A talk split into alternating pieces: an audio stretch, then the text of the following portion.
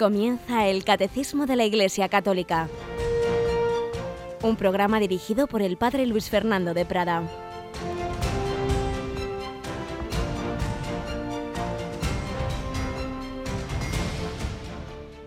Un cordialísimo saludo, queridos amigos, querida familia de Radio María, que hoy estamos de fiesta grande porque hoy es la encarnación del Señor, la anunciación a María, por la que ella al decir que sí se pudo realizar ese asombroso salto de Dios del cielo a la tierra, sin dejar de ser el Hijo eterno de Dios, Dios de Dios, luz de luz, se hizo también Hijo del hombre, Hijo de María Inmaculada.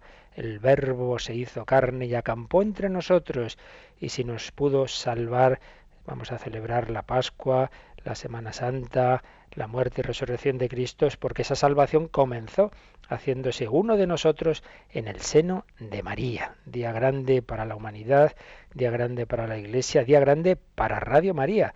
Hoy cuando recemos el Ángelus a las 12, a continuación unidas a todas las radios Marías del mundo, vamos a renovar la consagración de Radio María a la Virgen. Vamos a renovar esa entrega confiada a la Virgen María, ¿verdad, Mónica, que tenemos hoy por aquí con nosotros? Buenos días. Muy buenos días, padre. Así es, es uno de los días grandes de la radio, sin ninguna duda. Tenemos ese texto además en nuestra página web. Quien quiera unirse a las 12, que lo busque, que busque en, en ¿Quieres recordar la página web de Radio María? Así es, pues www.radiomaria.es.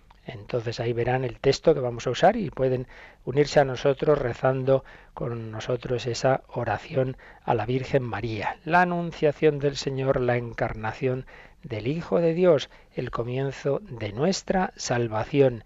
Y precisamente estamos viendo en el catecismo cómo Dios se nos ha revelado, cómo nos ha hablado pero ante todo nos ha hablado haciéndose hombre. La palabra eterna de Dios, la idea eterna de Dios, el logos eterno se hace palabra humana al hacerse hombre en el seno de la Virgen María. Fiesta grande del Señor, fiesta grande de la Virgen María. Pues vamos en este día nosotros adelante a seguir agradeciendo al Señor su, su regalo, su misericordia, su hacerse uno de nosotros con tanta bondad, con tanto amor.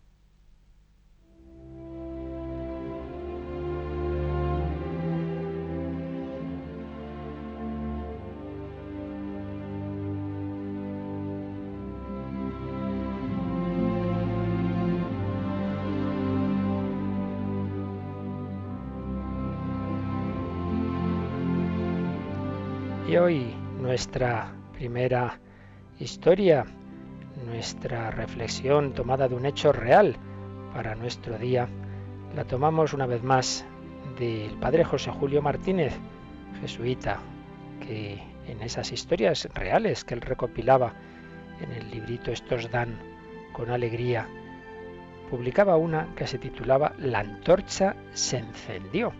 El hecho ocurrió en Fátima, donde la Virgen Santísima tantas gracias concede a tantísimos peregrinos. Eh, los hechos comienzan en una ciudad portuguesa. El padre José Julio disimulaba nombres y entonces dice vamos a llamar Pradeira a un señor portugués que trabajaba como importador de maquinaria inglesa, casado con su mujer, con sus hijos, y en el verano de 1961 trató con un viajante inglés, a quien apellidaremos Smith, que pertenecía a la iglesia presbiteriana.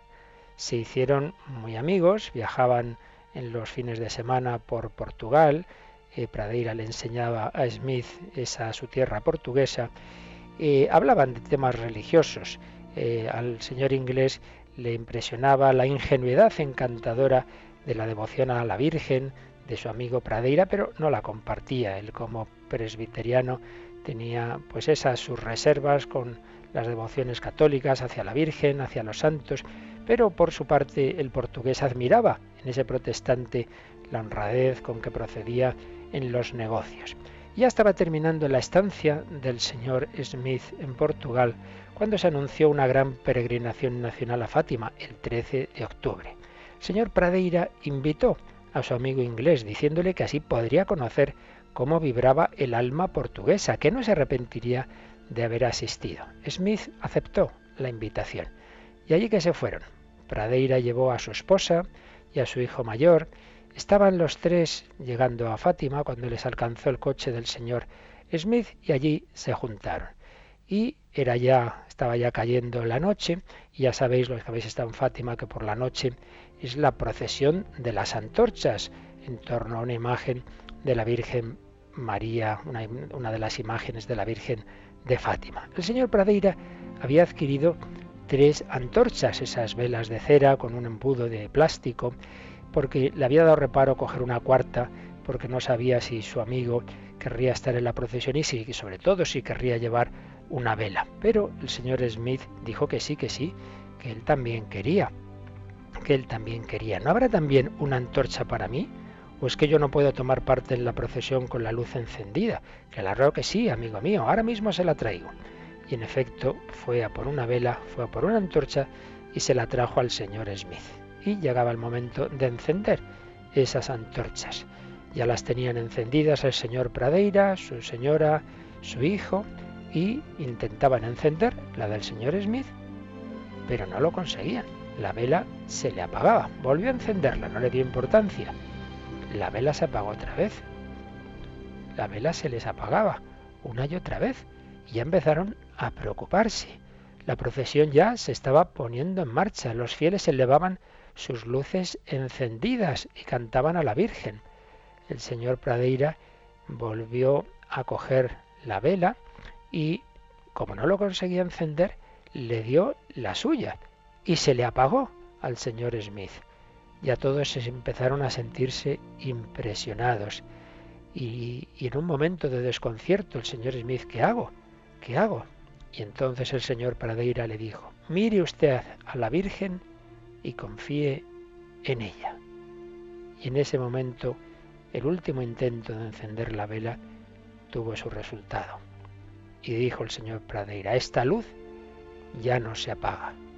Y puso en las manos de su amigo la antorcha encendida. Enseguida se llenó de alegría y las cuatro luces quedaron encendidas durante toda la procesión. El señor Smith no dejaba de dirigir su mirada suplicante a María, claridad bendita en la noche y faro de luz en la noche de todos los conversos. Terminada la procesión, Smith dijo a su amigo, quiero instruirme en la religión católica. La alegría que sintió el buen portugués fue inmensa e interiormente dio gracias a la Virgen de Fátima. Smith se hizo católico y perseveró en la fe.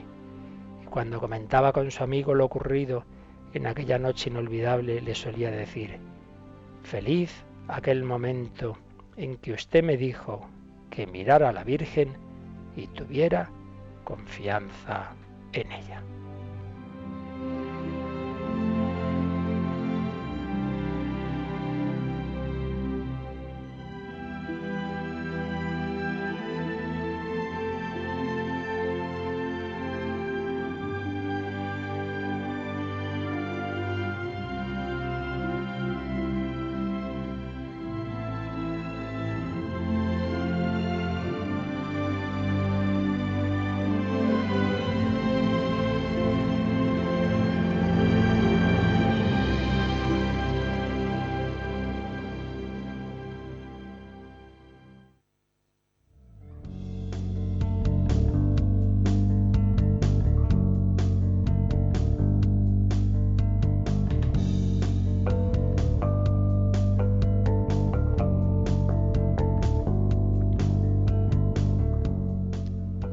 Mónica, bonita historia, ¿verdad? Bueno, tremenda, bonita, no tremenda. Tú has estado en esa procesión de antorchas de Fátima, ¿verdad? Sí, alguna vez y la verdad es que es impresionante.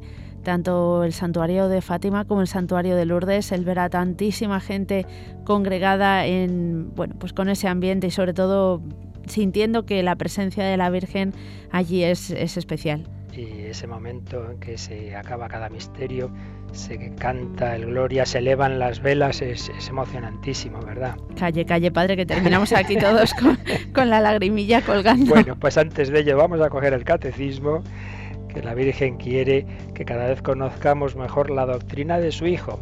Yo recuerdo que estamos en este capítulo, en este primer, bueno, perdón, segundo capítulo de la primera parte del catecismo que se titula Dios al encuentro del hombre. Y hemos terminado, habíamos terminado ya programas anteriores, el primer artículo de este capítulo segundo, el artículo que se titula La revelación de Dios. Veíamos cómo Dios revela su designio amoroso, cómo esa revelación de Dios ha sido progresiva, etapas diversas, hemos estado hablando de la creación, de los primeros hombres, hemos estado hablando de Noé, de Abraham, del pueblo de Israel, las etapas de la revelación en Israel y llegábamos a Jesucristo, plenitud de toda la revelación.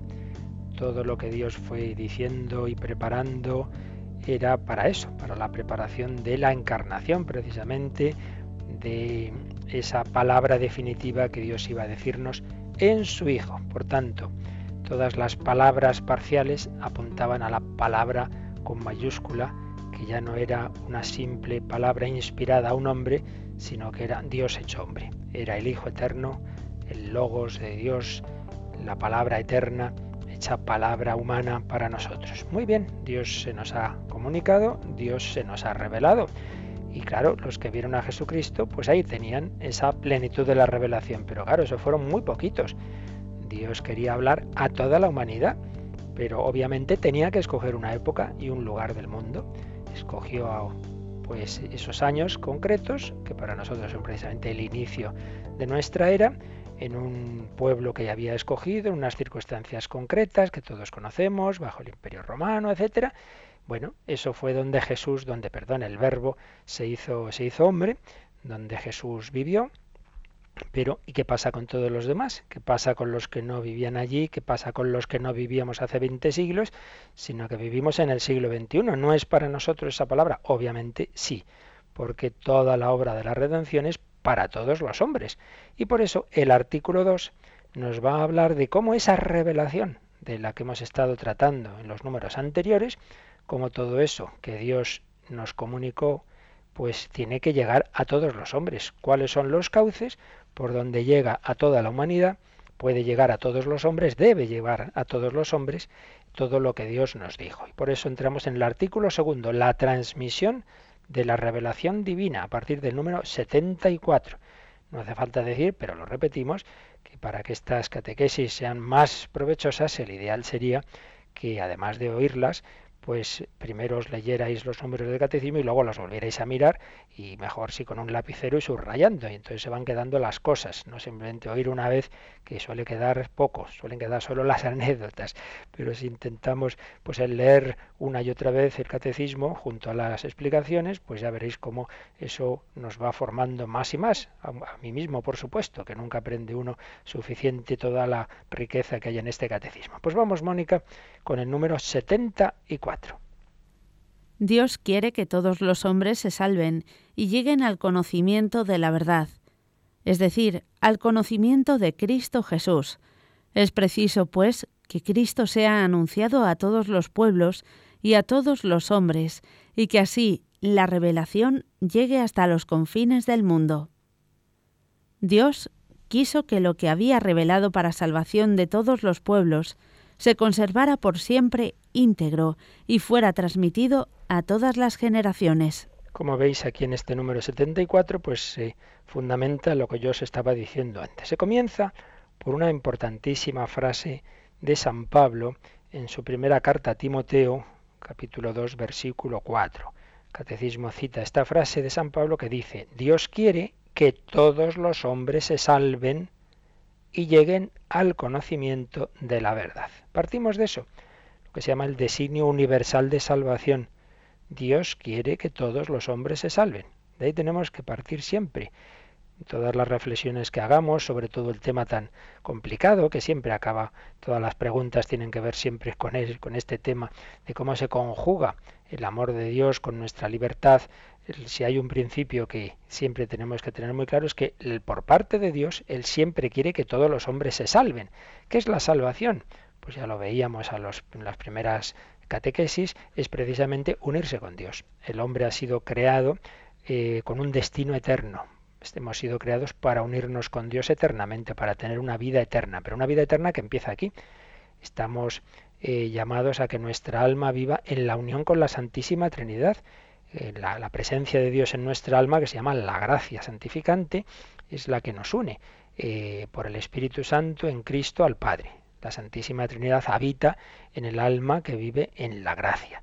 Eso es el inicio de la salvación y su plenitud, su consumación es cuando tras la muerte el Señor nos concede esa perseverancia final y en efecto tras la muerte se rompe ya ese velo eh, que no nos permite aquí ver cara a cara a Dios y entonces ya sí, y esa es la salvación. Definitivamente es contemplar a Dios cara a cara, unirnos con Él para siempre. Pero Señor ha querido un tipo de unión interpersonal, es decir, por amor, que yo acepte su invitación de amor, como en un matrimonio. Una persona invita a otra a casarse con ella, pero no la puede forzar. Tiene que ser una llamada a su libertad. Pues bien, Dios nos invita a todos los hombres, las parábolas en que se compara el cielo a un banquete al que el que invita, el que organiza el banquete, invita a todos los hombres, envía a sus criados a invitar a todos a los cruces de, de, los caminos, pero claro, luego hace falta que los hombres acepten la invitación. Pues Dios, desde luego, invita a todos. Dios quiere que todos los hombres se salven.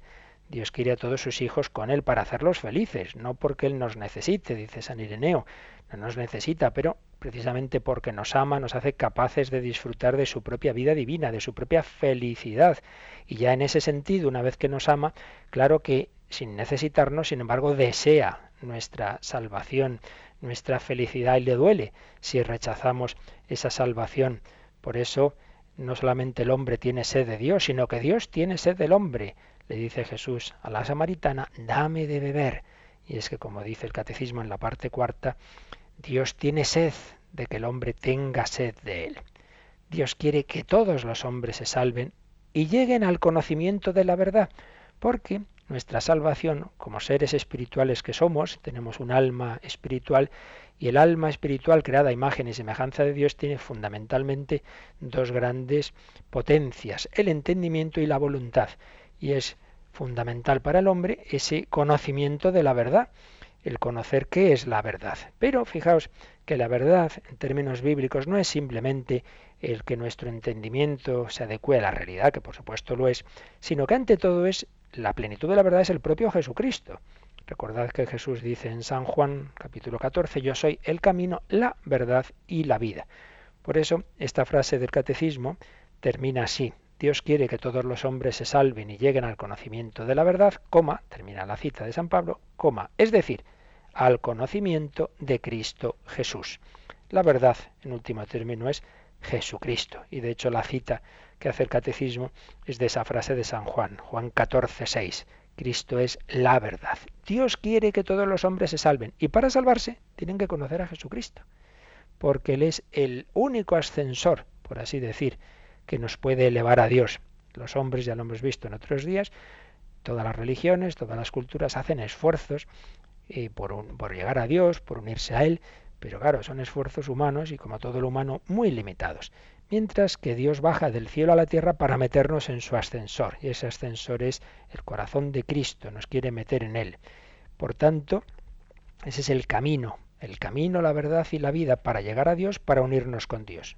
Pero entonces, y si no conocemos a Jesucristo, pues ahí viene la segunda frase de este número 74. Si para salvarse hay que conocer a Jesucristo, es preciso pues que Cristo sea anunciado a todos los pueblos y a todos los hombres, y que así la revelación llegue hasta los confines del mundo. Todo lo que Dios fue revelando en el Antiguo Testamento y que llegó a su plenitud en Jesucristo, no estaba destinado a quedarse ahí, en ese grupo de personas de Israel de hace 20 siglos. No, no, no, no. Estaba destinado a llegar al mundo entero. Por eso el final de los evangelios es el envío de Jesús que Jesús hace a sus apóstoles, el envío a ir al mundo entero a hacerle presente a Él, a contar todo lo que Él les ha enseñado.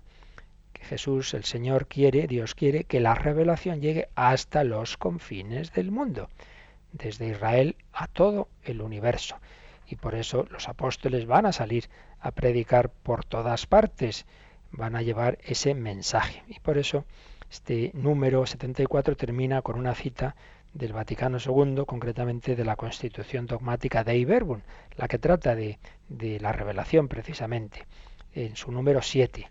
Dios quiso que lo que había revelado para salvación de todos los pueblos se conservara por siempre íntegro y fuera transmitido a todas las generaciones. Dios se fue revelando a lo largo de los siglos, esa revelación llega a su plenitud en Jesucristo, pues bien, Dios quiso que toda esa revelación, toda esa comunicación de vida y de verdad se conservara, no fuera una cosa que se fuera perdiendo, sino que se conservara íntegro y fuera transmitido a todas las generaciones. Por eso ha llegado a nosotros. Y por eso aquí estamos nosotros viendo el catecismo y en el catecismo recogida toda esa revelación. Este es el fundamento de lo que se nos va a enseñar en este artículo segundo, el número 74. Y a continuación nos vamos a encontrar en este artículo pues varios apartados. En primer lugar, primer apartado, la tradición apostólica, que vamos a empezar a ver hoy. Después, la relación entre la tradición y la Sagrada Escritura. En tercer lugar, la interpretación de ese depósito de la fe. Depósito de la fe, el depósito de lo que Dios nos ha revelado, se nos transmite por dos cauces, como ahora veremos, la tradición en sentido estricto y la Sagrada Escritura, pero luego hay que saber interpretarlo bien. Eso es lo que hace el magisterio de la Iglesia. Os recuerdo que estos temas, que ahora vamos a ver siguiendo los números del catecismo, los abordamos ya de una manera general en las catequesis introductorias al catecismo, cuando antes de entrar en sus números eh, fuimos tratando algunos temas introductorios y uno de ellos fue precisamente por qué es importante el catecismo, por qué tenemos que hacer caso al catecismo. Y ahí pues os expliqué ya lo que son estos temas de escritura, de tradición, de magisterio, por tanto, habrá cosas ahora que no repetiremos, algunas sí, quizá las repitamos, pero tener en cuenta que para abordar el tema en, profundidad podéis completar con lo que dijimos en las primeras primeras catequesis de esta etapa del catecismo eh, porque fue uno de los de los temas introductorios. Por qué es importante este catecismo que comentamos en Radio María y para ello estuvimos explicando eh, cuestiones sobre la escritura la tradición etcétera. Pero aquí vamos a hacerlo ya de una manera como más ordenada siguiendo estos números del catecismo. Y vamos con este primer apartado, la tradición apostólica, número 75. Y este número 75, que ahora nos lee Mónica, es una cita completa, una cita también del número 7 de la Constitución de Iberbun del Vaticano II. Cristo nuestro Señor, en quien alcanza su plenitud toda la revelación de Dios, mandó a los apóstoles predicar a todos los hombres el Evangelio como fuente de toda verdad salvadora, y de toda norma de conducta, comunicándoles así los bienes divinos, el Evangelio prometido por los profetas, que él mismo cumplió y promulgó con su voz.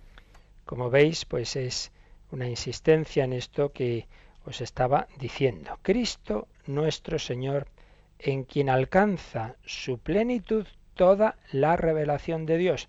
Con esta frase se nos resume pues todo lo que hemos visto en los números anteriores, en quien alcanza su plenitud toda la revelación de Dios. ¿Qué hizo Jesucristo? Pues ya reveló en su vida, en sus obras, en sus palabras, y luego el Espíritu Santo iba, iba a acabar su obra. Pues bien, Jesucristo, cuando ya termina su misión en la tierra, dice, mandó a los apóstoles predicar a todos los hombres el Evangelio como fuente de toda verdad salvadora y de toda norma de conducta. Fijaos las expresiones. Fuente de toda verdad salvadora. No es una verdad puramente especulativa. Por eso cuando a veces hacemos preguntas que son meramente de curiosidad, pues suelo responder esto, ¿no? El Señor no nos ha revelado curiosidades, nos ha revelado lo que nos hace falta saber para llegar a unirnos con Él, para salvarnos. Las curiosidades ya, ya preguntaremos a San Pedro en la vida eterna. Pero aquí lo que nos importa es, ¿yo qué tengo que hacer para salvarme? Lo que le preguntó el joven rico a Jesús, fuente de toda verdad salvadora. Las verdades que son necesarias para nuestra vida. Pero fijaos que dice, además, fuente de toda verdad salvadora y de toda norma de conducta. La revelación no solo nos dice cómo es Dios, qué es la vida eterna, cómo es el hombre, sino también cómo tenemos que actuar. En la revelación nos encontramos también la moral, esa, esa interpretación que Jesús va haciendo de los mandamientos, del decálogo y, en fin, tantas orientaciones concretas para nuestra vida, como aparecen también luego en el resto del Nuevo Testamento.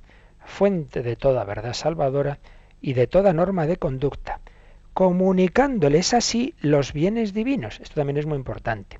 La revelación no son meramente verdades, no es el cristianismo no es una especie de filosofía, pues igual que estaban los grandes filósofos griegos y entonces sus discípulos contaban lo que les habían enseñado los filósofos. No, no, es mucho más. Es una vida, una vida divina. Por eso en la revelación no solo se transmite la verdad, sino la vida, es decir, la gracia de Dios, el Espíritu Santo, a través de lo que el propio Señor había dejado instituido en su iglesia, es decir, la presencia viva de su palabra, eh, sobre todo de, de, sí mismo a través de los sacramentos. La vida divina se nos transmite de una manera privilegiada, no decimos que única, pero sí privilegiada a través de los sacramentos, ante todo el bautismo, puerta de todos los demás sacramentos, la Eucaristía, la penitencia, etc. La revelación no solo es de la verdad, sino que es de la vida, es de la gracia. Fuente de toda verdad salvadora y de toda norma de conducta, comunicándoles así los bienes divinos. Y explica a continuación, es decir, el Evangelio prometido por los profetas que él mismo cumplió y promulgó con su voz. Vamos a leer el final del Evangelio de San Mateo, donde está muy claro esto que aquí nos resume el catecismo. Si cogéis pues lo ultimísimo del Evangelio de San Mateo, el primero de los evangelios canónicos, el más largo por otro lado, en su capítulo 28, versículo 16, dice que los once discípulos, ya faltaba Judas, eh, esto es ya después de la resurrección, es el final de, la vida eh, de Jesús en, en la tierra antes de la ascensión, los once discípulos marcharon a Galilea, al monte que Jesús les había indicado, y al verle le adoraron. Adoraron a Jesús, ya no tenían ninguna duda de su divinidad, aunque dice que algunos todavía dudaron pues siempre esa revelación de Dios no nos quita la libertad, siempre puede a alguno surgirle una duda. Pero Jesús se acercó a ellos y les habló así. ¿Cuáles son las últimas palabras de Jesús según el Evangelio de San Mateo? Me ha sido dado todo poder en el cielo y en la tierra. El Padre le ha comunicado a su Hijo, hecho hombre, porque como Dios lo tenía de siempre, pero ahora hecho hombre, me ha sido dado todo poder en el cielo y en la tierra. Id pues y haced discípulos a todas las gentes. Jesús ha recibido del Padre todo poder y él, que ha sido enviado por el Padre, envía a los apóstoles. Yo os digo, id, id al mundo entero, id y haced discípulos a todas las gentes, bautizándolas en el nombre del Padre y del Hijo y del Espíritu Santo. Madre mía, la de cosas que están aquí implícitas en una frasecita. Haced discípulos entrar, eh, invitad a entrar en la Trinidad, haced discípulos a todas las naciones, a todas las gentes, ¿cómo? Bautizándolas, sumergiéndolas, consagrándolas, son equivalentes, en el nombre del Padre y del Hijo y del Espíritu Santo, porque Jesús había revelado que Dios es esa familia de la Trinidad, la gran verdad sobre Dios que Jesús nos revela es que Dios es Padre, Hijo y Espíritu Santo. Pues bien, el que acepta la revelación se consagra a ese Dios y dice, sí, sí, sí, creo, creo en Dios Padre, en Dios Hijo, en Dios Espíritu Santo, pues toma, puedes recibir el bautismo, bautizándolas en el nombre del Padre y del Hijo y del Espíritu Santo y enseñándoles a guardar todo lo que yo os he mandado. ¿Veis? Está la verdad sobre Dios y está también la verdad moral los apóstoles tienen que enseñar cómo es Dios, tienen que transmitir la vida divina a través de los sacramentos y tienen que enseñar también la moral, enseñándoles a guardar todo lo que yo os he mandado. Y he aquí que yo estoy con vosotros todos los días hasta el fin del mundo. La iglesia no es un grupo de eh, amigos nostálgicos de Jesús que se reúnen y vamos a recordar lo que hizo Jesús. No, no, no. La Iglesia es la presencia de Cristo continuada en el tiempo y en el espacio. Es Jesús quien está en ella. Es Jesús realmente quien me espera en la Iglesia. Si voy a confesarme, en realidad a través de ese sacerdote es Jesús quien me perdona los pecados. es Jesús quien se me da en la Eucaristía. Yo estoy con vosotros todos los días hasta el fin del mundo. Cristo presente en su iglesia, pero que ha llamado a los apóstoles y sus sucesores para que sean sus instrumentos para contar a todos los hombres lo que Jesús hizo y enseñó, para que la verdad de Dios llegue a todos los hombres. Dios se hizo hombre por medio de la Virgen María, cumplió su misión de revelación y de salvación y ahora quiere que nosotros seamos sus instrumentos para contárselo a los demás. Pues vamos a pedirle a la Virgen María con esta canción que siempre en Radio María oímos tras el ángelus. Vamos ahora con ella a meditar cómo el Señor que se hizo hombre con la colaboración de María nos pide que también nosotros le demos nuestra colaboración. María dijo sí, que yo también diga que sí, para que a través de mí el Hijo de Dios se vuelva a encarnar místicamente, misteriosamente, espiritualmente, en este momento de la historia, en este lugar, en, España, en, en, Hispanoamérica, en el mundo entero, eh, se haga presente Jesucristo y su palabra a través de mí, de mis gestos, de mis palabras, de mi oración, de mi sufrimiento, que también hoy el Verbo entre en la historia con mi ayuda, con mi colaboración. Dios te salve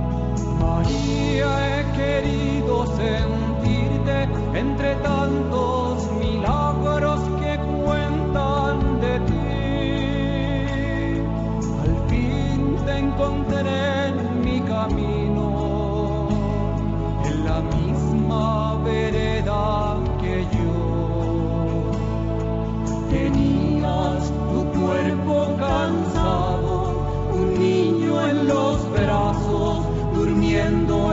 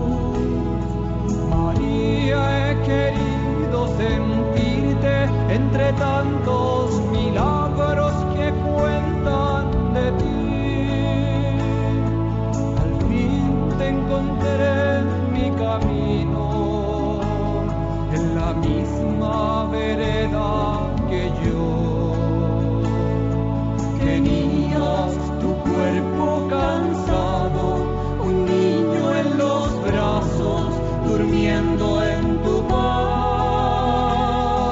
María, mujer, que regalas la vida sin ti.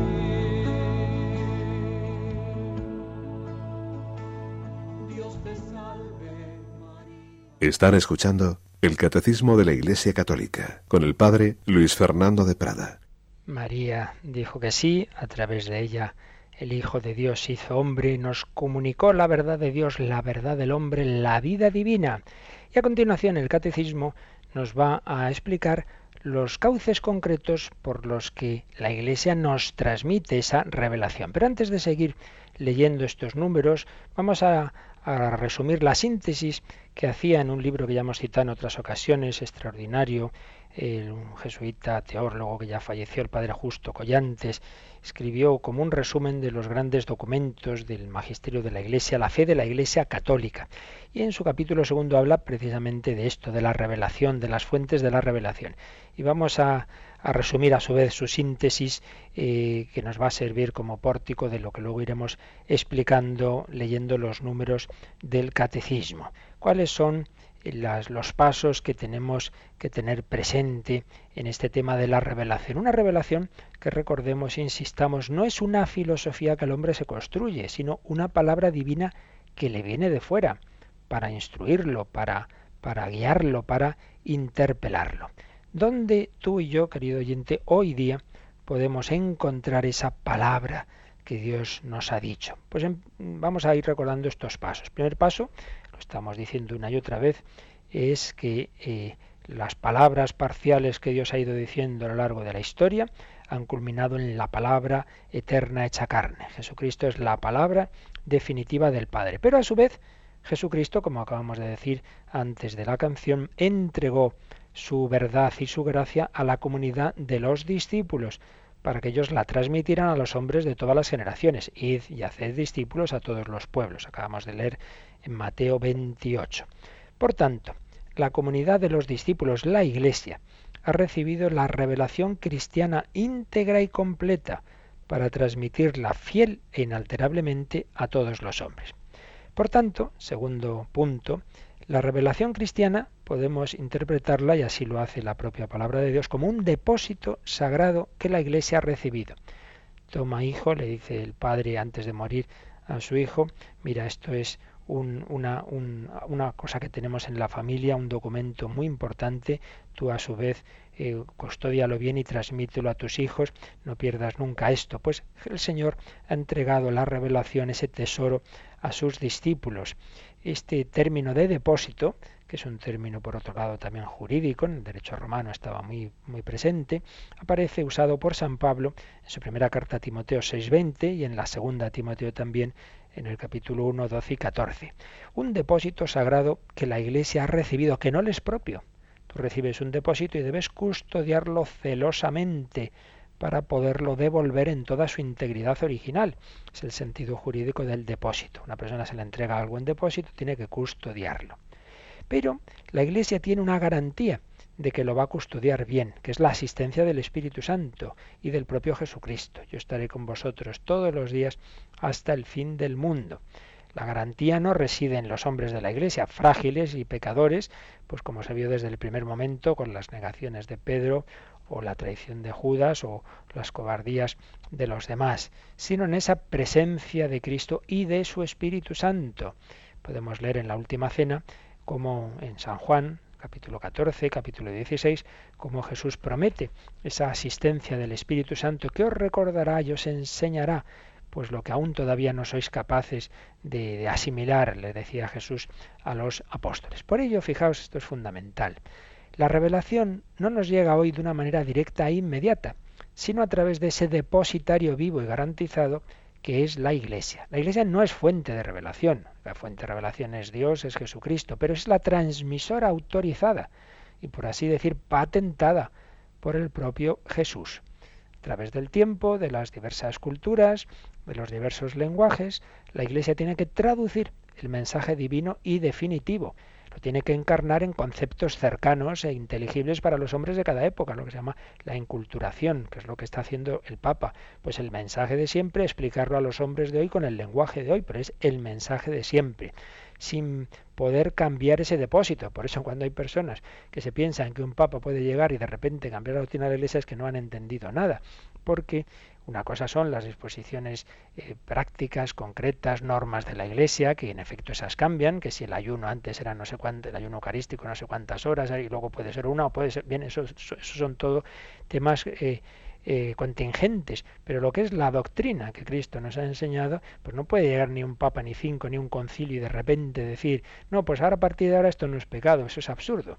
La doctrina cristiana ha sido entregada a la Iglesia y la Iglesia tiene que eh, custodiar ese depósito porque no es suyo, viene de Dios. Por tanto, es en la Iglesia donde nos encontramos esa, esa revelación de Dios. Es el lugar, la Iglesia, el lugar en el que la revelación ha quedado depositada. Es el instrumento autorizado para su transmisión fiel y por tanto también para su recta interpretación. Llega uno y coge la Biblia y la interpreta de una determinada manera que choca con lo que la Iglesia ha entendido durante siglos. Pues no tiene ningún, ninguna garantía de que eso sea verdadero en absoluto, porque a quien ha prometido su asistencia al Espíritu Santo es a los apóstoles y sus sucesores, no a cada uno de nosotros en particular, si no salimos de ese pueblo de Dios, que el pueblo como tal, el pueblo de Dios unido a sus pastores, tiene ese carisma de la infalibilidad, pero no si nos separamos de esa, de esa vida de la Iglesia. Ninguna interpretación privada puede ser tenida por válida si se aparta de la interpretación viva y tradicional de la Iglesia. ¿Qué tiene que hacer cada generación? Transmitir, transmitir ese depósito. Transmitir en latín se dice tradere, o tradere, como queramos, tradere. Eh, y a esa acción de transmitir tradere es lo que se llama tradición, tradicio o traditio, según la, la manera de pronunciar el latín, que es discutible como se haga me gusta más la, manera italiana, tradicio. Em, la acción de transmitir tradere es lo que se llama tradición o tradicio. Pero el término puede significar también, y más bien significa, el objeto que se transmite. La tradición no sería solamente el acto de transmitir, sino que transmitimos. Es decir, el depósito revelado. Por tanto, si usamos tradición en un sentido amplio, incluye todo el depósito, lo que la Iglesia transmite a cada generación, es todo lo que Jesús nos ha revelado. Esta es la tradición, este es el depósito. Y esa revelación se transmite, se concretó y se sigue transmitiendo de varias maneras. Por la predicación oral. Fijaos que Jesús nos dice a los apóstoles, id y escribir tres libros. Escribir el Evangelio, no, no, eso se lo irá inspirando el Espíritu Santo bastantes años después. Pero lo que les dice es que prediquen. Por tanto, ante todo, esto es muy importante, ante todo, eh, la manera de transmisión de la revelación del Señor fue la predicación oral. La vida litúrgica. Los apóstoles empiezan a celebrar la Eucaristía, el bautismo, etc. Y, en fin, empiezan a organizarse. Por tanto, no se transmitía solo un contenido conceptual, sino una revelación viva, encarnada, operante, dinámica.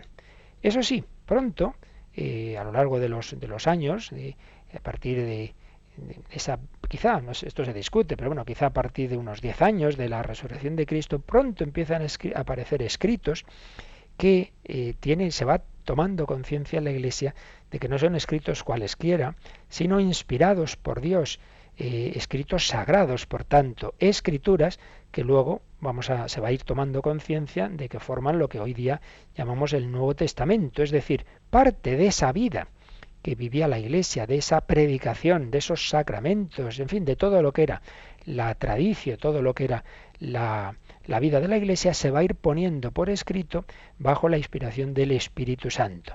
Se van, por tanto, a, plasmar en esas escrituras eh, que junto al Antiguo Testamento van a formar la Sagrada Escritura, la Biblia. Eh, y claro, es una, manera de, de, fijar ese mensaje divino excepcional, excepcionalmente, un modo excepcionalmente válido, auténtico e infalible.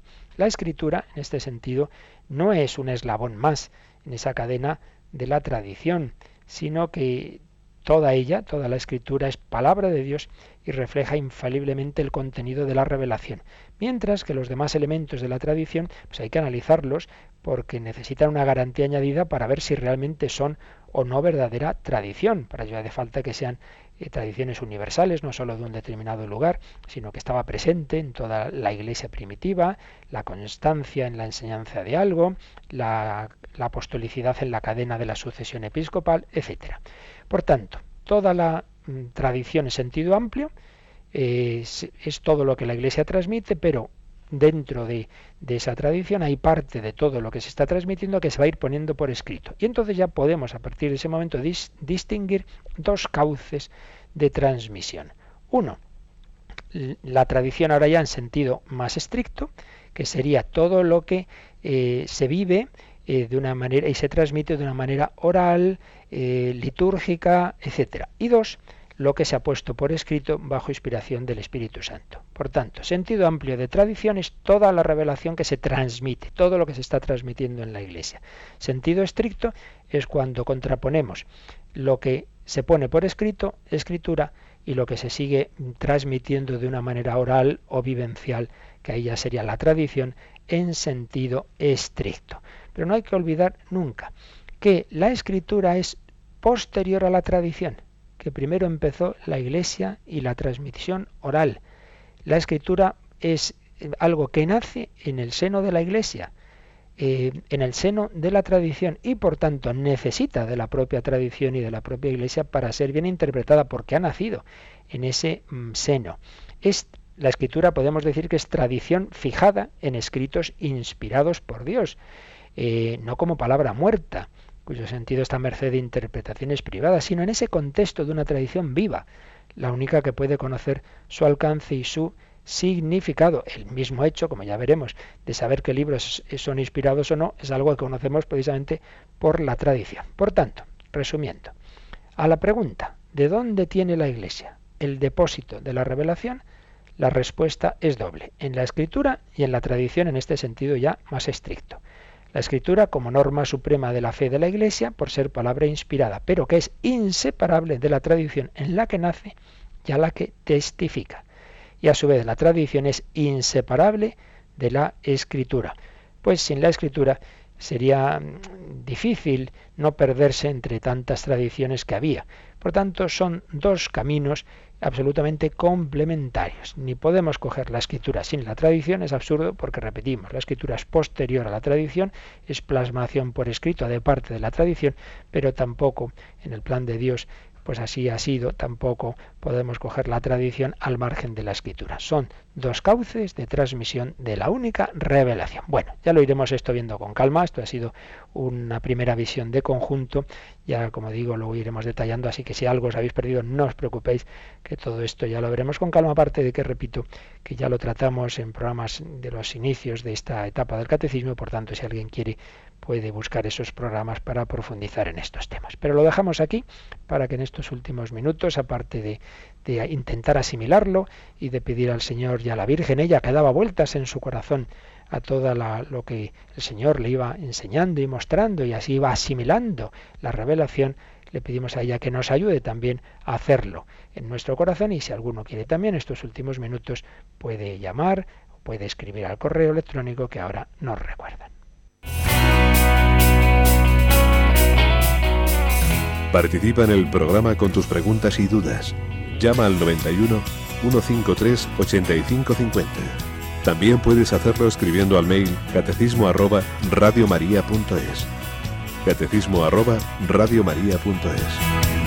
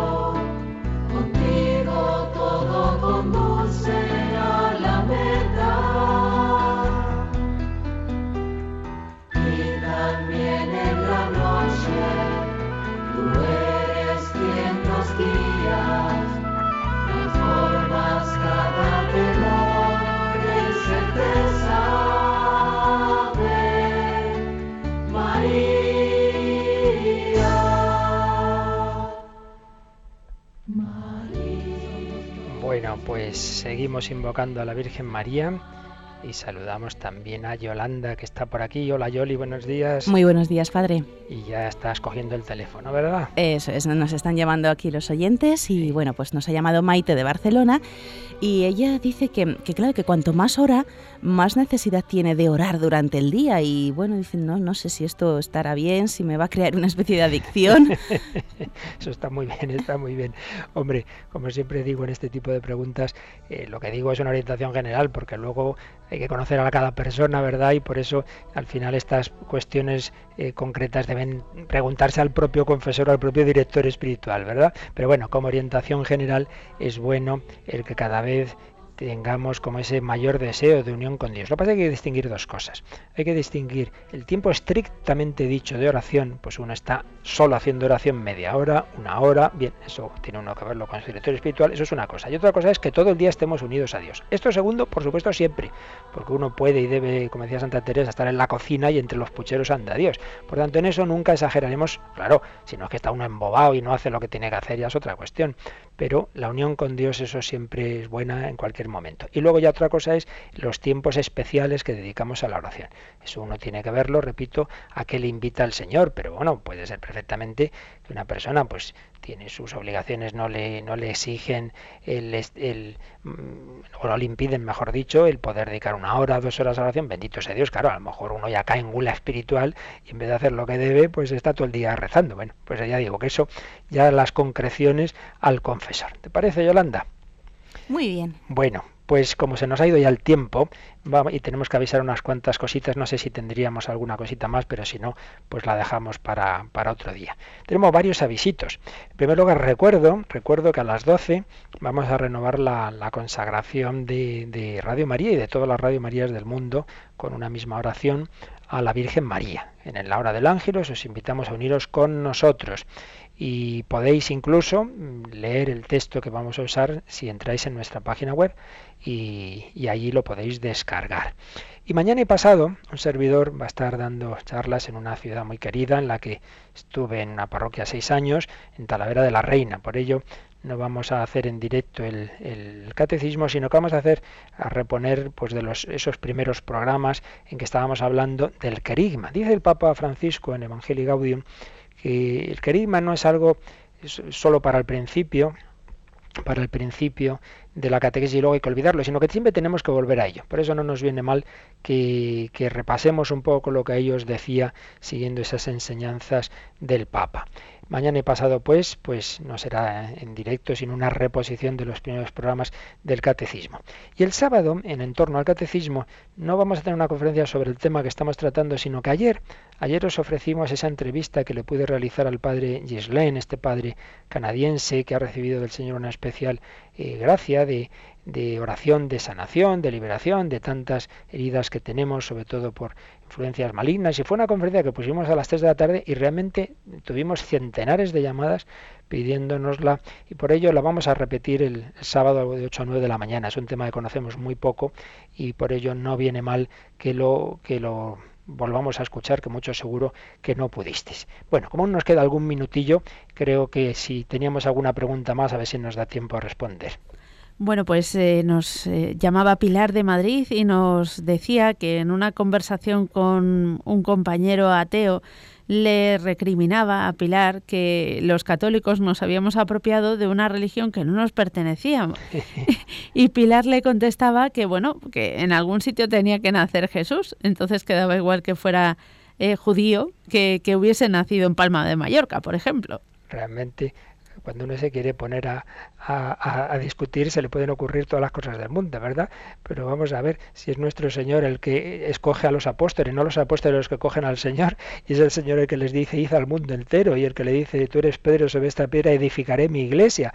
Entonces no es la iglesia la que se apropia de Cristo, sino Cristo quien funda la iglesia.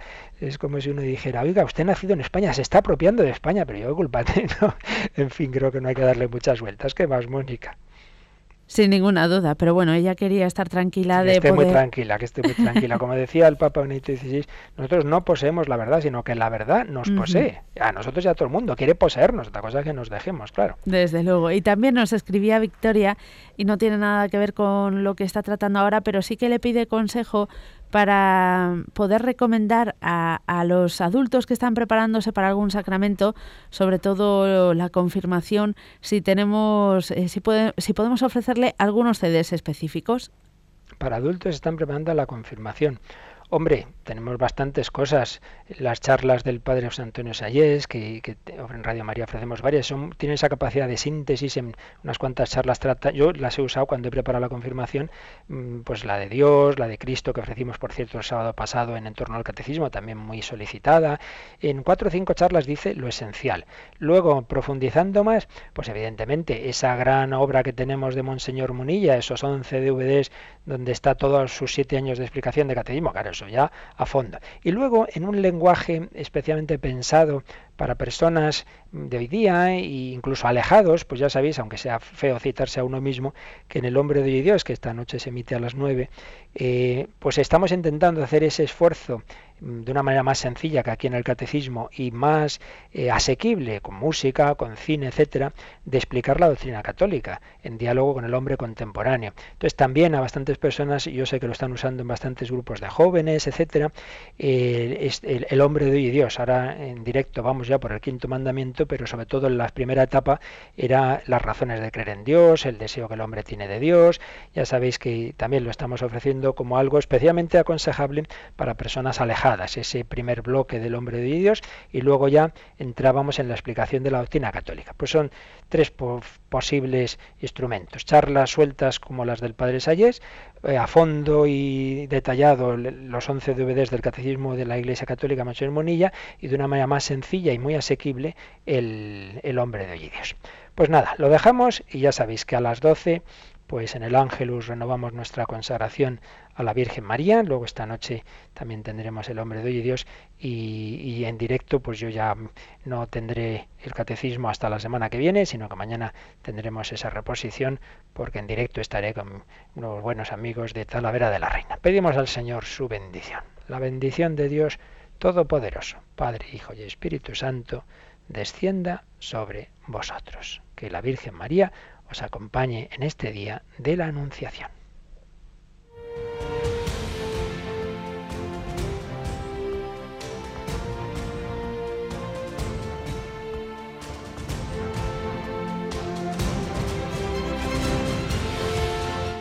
Han escuchado en Radio María el Catecismo de la Iglesia Católica,